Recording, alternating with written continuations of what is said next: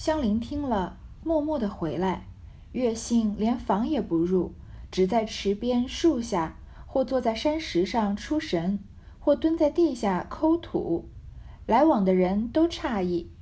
李纨、宝钗、探春、宝玉等听得此信，都远远地站在山坡上瞧看他。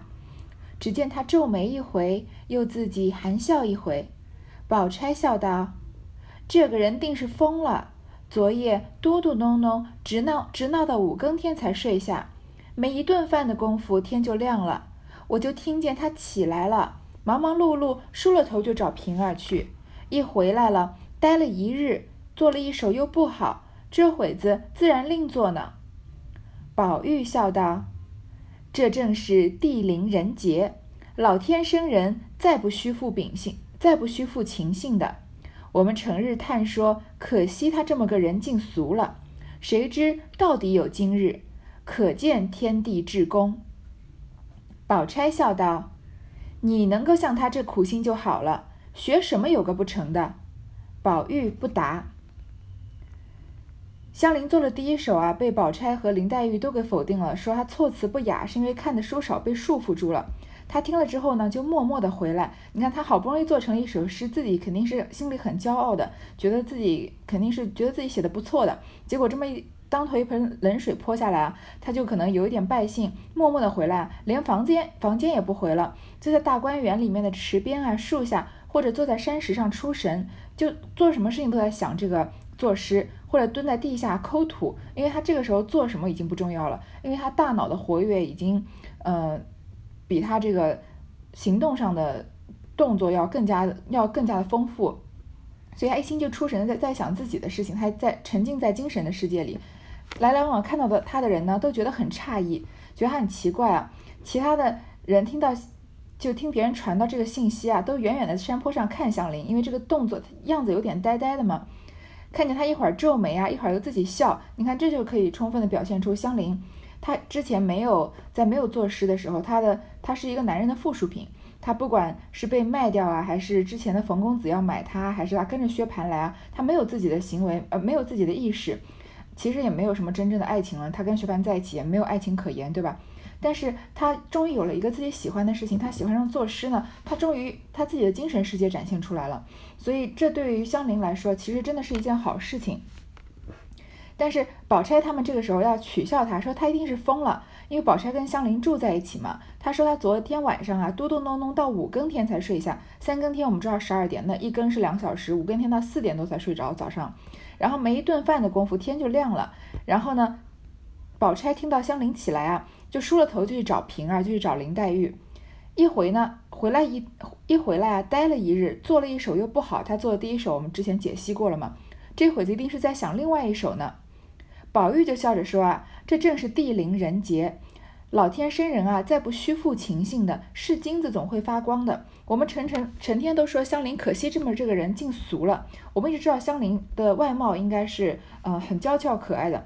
在周瑞送宫花那个时候不就问嘛，说呃远远的看看到这个薛蟠带了一个小媳妇儿来，不知道是什么人，连贾琏也赞颂过她的美貌，所以她长相呢就是比较嗯肯定是比较美的。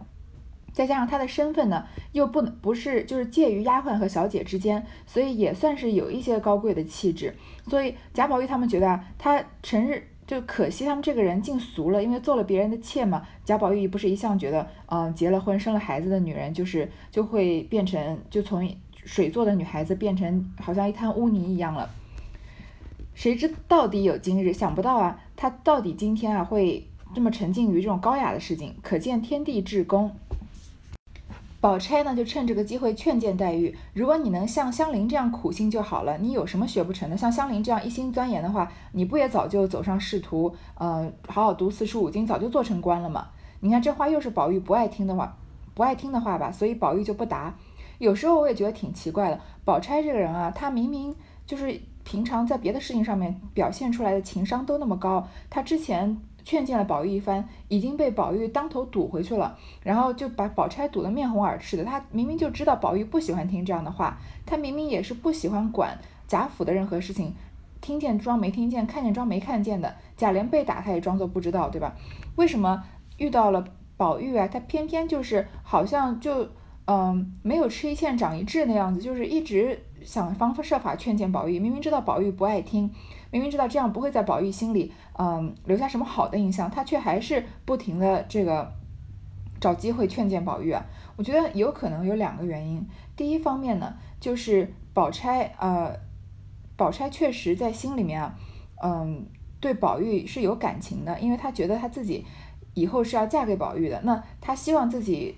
未来的丈夫是一个成才成器的人，因为宝钗，宝钗这样杰出的女孩，她不可能，而且她是一个非常入世的女孩嘛，她一定是要嫁给，嗯，这个人世间应该是最优秀的男孩，所以她，她虽然爱宝玉，但是她又对宝玉对这种无心做官、对仕途经济不感兴趣这样的性格感到有一些不满意，所以她常常就是以一种类似于妻子的身份。其实你想，宝钗他们劝谏宝玉没有是没有什么立场，对吧？也不是他的什么亲人。还是其实说穿了，还是寄居贾府门下的，但是他却呃常常要抽空劝谏宝玉，所以我觉得从这个方面也能感觉到宝钗对宝玉的感情是不一般的。然后恰恰从第二个方面呢，就证明宝钗不是宝玉的心灵伴侣伴侣，因为他知道呃，因为在宝钗的认知里面，劝谏别人走仕途这件事情是绝对正确的，没有什么不对，他就觉得宝玉嗯。比如说上次拿话堵他，或者之前好像史湘云劝他，然后那个呃是是是不是宝玉身边的丫鬟这个袭人说的，说史湘云劝他也把他堵回去这样子，嗯，可能就是有这样的，他觉得宝玉这样的做法是不对的，因为在宝钗的是非观里面，宝玉这个不是正途，所以他一直试图把宝玉引向正途，所以他劝宝玉啊，就好像他劝黛玉不要多读这些风花雪月的书一样，所以嗯，这也恰恰表现这个宝钗和。黛宝钗和宝玉啊，未来他们的心灵是无法契合的，所以宝玉永远都是会被像黛玉这样自由洒脱、做自己的女孩的女孩吸引，也像也会被黛玉这种就是从从内心深处真正欣赏她的人吸引。毕竟男人嘛，都是不管即使像宝玉这样特殊的男人，在心中就是在找未来的另一半的时候，都会被这个对自己有一些小小崇拜之情的女性所吸引的嘛。只见香菱心心头头的又往黛玉那边去了。探春笑道：“咱们跟了去，看他有些意思没有。”说着，一齐都往潇湘馆来。只见黛玉正在拿着诗和他研究。众人因问黛玉做得如何，黛玉道：“自然算难为他了，只是还不好。这一首过于穿凿了，还得另做。”众人因要诗看时，只见做到。飞萤飞水映窗寒，试看晴空护玉兰。淡淡梅花香欲染，丝丝柳带露初干。只疑残粉涂金器，恍若清霜抹玉兰。梦醒西楼人寂绝，余容犹可隔帘看。看到香菱啊，好像又有一首诗了。他兴兴头头，又应该是对自己新的这个作品比较满意，又兴冲冲的往黛玉那边去了。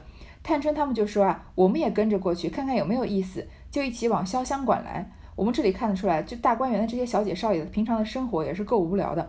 有一个香菱作诗，香菱作诗啊，他们就远远的在山头上看香菱，真的没有什么自己的事情好做。看到香菱往黛玉那边去了呢，呢也就一起跟过去看看有什么意思。所以如果说在那个时候做那个做大户人家的足不出户的小姐，或者即使是做像宝玉这样的少爷，其实也不是一个嗯非常好的差事，就是生活有很多的局限，有很多能做和不能做的事情。所以你看，这种在我们看来并没有什么了不起的事情，他们就把它当成一件大事一样，一群一群人一起跟着小小馆去看。他们去的时候呢，看见黛玉啊正拿着诗跟香这个跟香菱在讲，大家就问黛玉做的怎么样。黛玉说啊，自然算难为他了，可以看得出来，香菱在这番这首诗上已经花了一番功夫了，难为他了。只是呢，还是不达到达不到黛玉的标准。这一首啊，过于穿凿了，穿凿就是比较牵强，就是牵强的解释，就硬说成没有这种意思，硬说成这种意思的。所以还是要重新做。大家就看了香菱的这首诗，我们再看，其实我们读读下来呢，就觉得香菱的这首诗确实比上一首好，就是。从这个语感上面就觉得比上一首好，因为有很多词汇啊，感觉都是从名诗里面常常看得到的，而且什么淡淡啊、丝丝啊，也有了一些对仗的这个意思了，所以确实是写的比上一首好的。但是它这首诗不好在哪呢？我们来看一看啊，飞萤飞水映窗寒，试看晴空护玉兰护玉盘。说不像银，不像水啊，这个月光把窗户都映得感到了丝丝的凉意。然后我抬头远望这个晴朗的夜空啊，互托着一轮玉盘，玉做的盘子，又是在说月亮。淡淡梅花香欲染，丝丝柳带露初干。这两句乍听起来对仗的倒是还不错，淡淡对丝丝嘛。他说啊，月光中疏淡的梅花散发出浓郁的芳香，然后银银色的月光里面丝丝的柳枝又似就好像这个带露初干，嗯，带露初干就好像还带着露水，露水刚刚要干的那个样子。只疑残粉涂金器，恍若清霜抹玉兰。我自己以为啊，好像淡淡的白白色的粉末，就是讲月光嘛，涂上那个金色的，在那个台阶上涂上了金色的这个油漆，然后仿佛啊，好像薄薄的清霜洒在玉栏上面，玉就是白玉的栏杆上，又是在说月光嘛，月光好像给地上了一层金色，好像给罗栏杆抹了一层玉色一样。梦醒西楼人迹绝，鱼龙犹可隔帘看。我一觉醒来啊，一梦醒来啊，西楼里面已经是一片的静寂，只有天上的残月啊，还可以呃隔着帘隔着窗帘啊遥遥的观看。这首诗呢，我们已经能感觉到和上一首对比啊，确实好了很多。因为上一首都对月光啊，大多数都是非常直接的描写，月挂中天月色寒啊，然后直接写清光皎皎影团团。对吧？翡翠楼边悬玉镜，珍珠帘外挂冰盘，都是直接写月亮。月亮啊，你好圆；月亮啊，你好亮。但是从这首诗，香菱看起来，她的进步在哪里呢？她已经不像第一首诗写的那么笨拙，就这么直接的、简单粗暴的描写月亮，嗯的这个形状和它的月色了。它会以一些东西来衬托它，比如说用梅花的花香来衬托，用柳树上的呃柳叶上面的露珠来衬托。所以它确实比之前，嗯，胆子要稍微大一点，不再那么拘泥的简单的写月亮，而且你也看得出来，他的读的诗确实读的多了一些，所以他能拿来比拟月光的这个材料也多了一些。但是他的林黛玉对他的这个评价是什么？就一开始的评价说他过于穿凿了，有一点牵强附会了，就是他有有一些过多的喜欢拉别的东西来攀附来比这个月亮，嗯，因为香菱想要脱开上一首。他形容月亮那种，嗯，一直在直接形容月亮的束缚，所以就一直在拽一些别的东西来比月亮，而这些东西呢，就有一些时候有一些牵强附会了。比如说他在说梅花香欲染，嗯，柳带露初干的时候，就这两个来比起月亮，并不是，嗯，并没有让人感觉到有什么画面，因为他说，嗯。从第一句开始说这个飞萤飞水映窗寒，已经就是在说的是月色，不是月亮。这后面林黛玉也要说的，还没有切到正题。到第二句，他说试看晴空护玉盘啊，才是呃开始咏吟咏月亮。但是比作护玉盘呢，也并不是呃香菱的原创啊，其实李白就已经写过，所以香菱是一种借用。因为你看这里曹雪芹有多巧妙，他刚就是呃黛玉给他给他这个。嗯，推荐的这些书啊，像他就真的在这些诗人里面引用香菱用过的句子，所以就是说香菱会打的这些比喻啊，都是从他读过的书里面这个挑选出来的。然后，嗯，淡淡花香，淡淡淡淡梅花香欲染，丝丝柳带露初干啊，这两句就是，嗯，其实听起来挺还挺清新素雅的。然后写月色呢，也还蛮有情致的，但是他又是在写月色，不是在写月亮。你要记得，林黛玉给他提的、给他做的这个题目啊，是说昨晚的月亮好，并不是说让他写月色。虽然我们说月亮、月色不都是一个东西嘛，但是在写在写诗的方面，就是就相当于我们写作文有走题了。同样的第三句啊，只疑残粉涂金器，恍若清霜抹玉兰，又是在吟咏月色，就是前面。到了除了这个“试看晴空护玉盘”这句啊，其他的每一句都在说月色。而且呢，作为七言律诗，它的意思要一层一层的展开，就是。就是你一开始，比如说写一个小的，呃，一个小的题目，然后慢慢的要有更深刻的感情。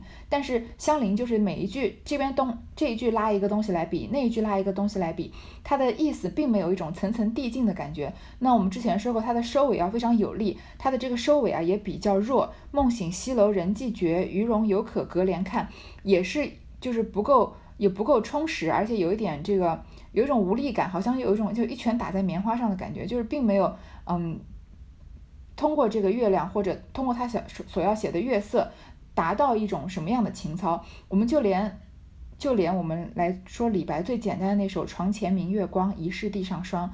举头望明月，低头思故乡。你是不是都能从这四句里面一句一句一句的递进，最后感觉到作者他要表达的是什么意思？就算你是单纯的吟咏月色，他也没有表达出这个层层递进的感觉。更何况单纯的吟咏月色，这个主题来说就太单一了。我们随便刚刚说了这个李白的《床前明月光》嘛，我们随便说两首，嗯，文章里出现月的有名的。这个诗句啊，我们都能感觉到那种层层递进的情感上的推进。比如这个我们很很耳熟能详的这首《枫桥夜泊》啊，“月落乌啼霜满天，江枫渔火对愁眠。姑苏城外寒山寺，夜半钟声到客船。”是不是？你能不能感觉到这种推进？就是，呃，最后表达的是这种旅人的一种这个忧愁。然后再看我也是很有名的这个李煜的《相见欢》啊。无言独上西楼，月如钩。寂寞梧桐深院锁清秋。剪不断，理还乱，是离愁。别是一番滋味在心头，是吧？你也能，你也能理解到是一种亡国之苦，是通过月亮，然后层层递进的。就是你作为一个诗，就像林黛玉说的，你诗要有一个立意，你不能像香菱这样。虽然香菱这首确实比上一首有进步，但是你不能像这样子，就是东拉西扯，拿这个比一比，拿那个比一比，最后写到结尾了。对读者来说没有留下任何印象，不知道你到底是要表达什么意思。宝钗笑道：“不像银月了，月字底下添一个色字倒还使得。你看句句倒是月色，这也罢了。原来诗从胡说来，再迟几天就好了。”香菱自以为这首妙绝，听如此说，自己扫了兴，不肯丢开手，便要思索起来。因见他姊妹们说笑，便自己走至阶前竹下闲步，挖心搜胆，耳不旁听，目不别视。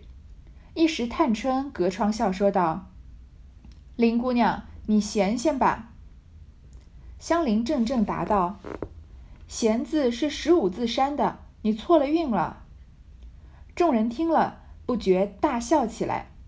宝钗道：“可真是失魔了。”都是平儿引的他。黛玉道：“圣人说诲人不倦，他又来问我，我岂有不说之理？”李纨笑道：“咱们拉了他往四姑娘房里去，引他瞧瞧画儿，叫他醒一醒才好。”宝钗说：“评价香菱的诗啊，你好像不像是吟诵月亮了，你应该月亮下面添一个色字，你是吟诵的是月色。这也罢了，原来诗从胡说来，就是。”你要尽情的发挥你的想象力。那林黛玉说叫他放开胆去做，但是林呃相邻的方向错了，他以为放开胆啊，就是随便拿一些东西牵强附会的来比喻月色。但是事实上呢，所谓的放开胆去做诗呢，需要连结合自己作者的身世啊、背景啊和自己的感悟，就把自己的感悟和要写的对象结合在一起，这样才叫放开胆。所以，嗯，宝钗这里说是从胡说来说，你再迟几天就好了，再多读一点，再多嗯。做几首诗就好了。其实，宝钗这里也是告诉香菱要大胆的联想和想象啊，不要通过就是拘泥于要写月，然后穿凿附会这样子。香菱呢自己做了这首啊，以为妙绝，因为也跟我们一样，在水平不够的时候，常常其实写出一点什么东西，觉得写的好的不不行了，然后过了几年再回头看啊，觉得是不知道什么破烂玩意儿。但是他看到他们这样否定他呢，就很扫兴，不肯丢开手。就在那里啊，就要思索起来。然后呢，其他的姊妹们在说笑啊，她自己就在阶前竹下闲步，因为她在林黛玉的潇湘馆嘛，门前有很多竹子。挖心搜胆，你看这个词用多棒，好像把心都要挖出来，把胆汁全全部都要搜索一遍，把心里面所有懂的东西全部都要呃过滤一遍，看看能想到什么。耳不旁听，目不别视，因为看见香菱都出了神了嘛。探春就叫她说：“林姑娘，你闲闲吧，你歇歇好了。”香菱这个时候还已经在自己的脑海中徜徉，在想诗的事情了，完全听到探春讲的话，根本就没回过神来，不知道探春是跟他说叫他休息休息。他说这个闲字是十五山的，你错了韵了，闲字是平水韵十五山的韵。黛玉给他的是呃十四寒的运，所以他就说，嗯，探春啊，你说弦字不对，这个运错了。你看他还是在想诗的事情嘛。大家就都大笑了起来。宝钗就说啊，可真是诗魔了，都是平儿引的他，都怪林黛玉啊，你把他他都疯魔了。黛玉就说啊，圣人说了，诲人不倦，教诲别人要不知道疲倦，这是孔子说的。他来问我啊，我怎么可能不跟他说呢？李纨就说啊，不如这样吧，让他换换脑子，我们到四姑娘到呃惜春房里去看看他画画，让他醒一醒才好。说着，真个出来拉了他过柳藕香榭，至暖香坞中。惜春正乏倦，在床上歪着睡午觉，画增画增立在壁间，用纱罩着。众人唤醒了惜春，揭纱看时，十亭方有了三亭。香菱见画上有几个美人，因指着笑道：“这一个是我们姑娘，那一个是林姑娘。”探春笑道：“凡会作诗的都画在上头，快学吧。”说着玩笑了一回。说着呢，他们就把香菱拉出来，去了惜春的藕香榭。惜春啊，他在他的房间里是暖香屋里面，他累了呀，正在床上歪着要睡午觉呢。画曾立在壁间，画曾啊，就是呃画画的那个纱布。之前王熙凤说，呃，王熙凤可能是帮他们采买来的吧。然后用纱罩着，大家把惜春叫醒啊，把纱拿下来看，看到十亭方有了三亭，画了大概百分之三十左右。香菱看见画上有几个美人，就说啊，这个是我们姑娘，她她的我们姑娘就是呃薛宝钗了。然后另外一个是林姑娘，探春就借着这个机会啊，取笑香菱说，会作诗的都画在上头上头呢，你快学吧。宝钗和黛玉都是作诗一最在大观园里面作诗一等一的，说会作诗的都在画上面，你赶快学，这样惜春惜春啊也能把你画在上面。说着呢，大家就玩笑了一回，各自散后。香菱满心中还是想诗，至晚间对灯出了一回神，至三更以后上床卧下，两眼关关，直到五更方才朦胧睡去了。一时天亮，宝钗醒了，听了一听，她安稳睡了，心下想：她翻腾了一夜，不知可做成了。这会子乏了，且别叫她。正想着，只见香菱从梦中笑道。可是有了，难道这一首还不好？大家散开了呢。香菱心里还是在想这个要写月亮的诗，在晚上啊就对着灯出神，到了三更以后才上床，又是很晚才睡，两眼关关啊，就是合不拢眼，忧愁的眼睛睁开就是睡不着，其实就是失眠嘛，因为大脑太活跃了。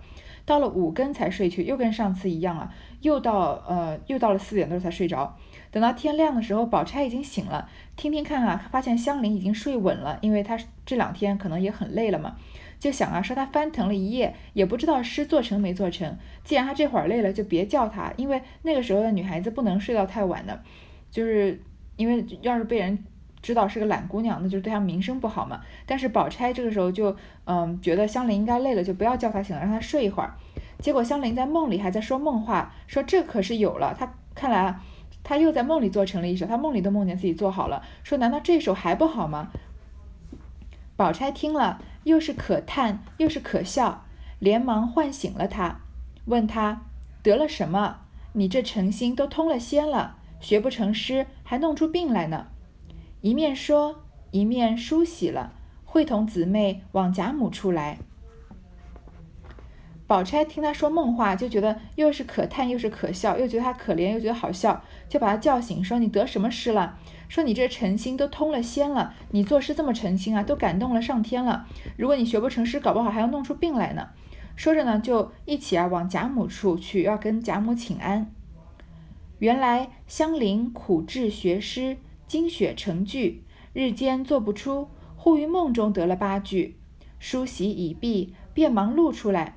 自己并不知好歹，便拿来又找黛玉。刚到沁芳亭，只见李纨与众姊妹方从王夫人处回来。宝钗正告诉他们说梦中作诗说说梦话，众人正笑，抬头见他来了，便都争着要诗看。且听下回分解。我们说日有所思，夜有所梦啊，确实有这样。有时候你心里面在想一件事情，嗯，你白天清醒的时候实在想不出解决方法来，有的时候在梦里，在你的大脑反而这个不受束缚的时候，能想得出一些这个发挥出一些创造力。香菱就是这样，她白天一直在想诗的事情，呃，精血成聚啊，这个精神和血气啊都聚在诗上面。白天做不出来，在梦里真的得了八句。书写完啊，赶快就把它抄出来。他自己也不知道写的好还是不好，就又拿来找黛玉。结果刚到沁芳亭呢，沁芳亭不是在外面，在水上面嘛，就看到李纨和众姊妹啊，从王夫人那里回来，应该是跟王夫人那里请了安回来了。宝钗正在告诉他们香菱在梦里作诗、做梦话的事，说梦话的事情，大家就笑着呃香菱在这个呃拿香菱取笑嘛。结果正好看到香菱来了，因为他拿着诗要去给给黛玉看嘛，就争着要诗看。所以香菱的这第三首写的怎么样呢？我们下一回再说。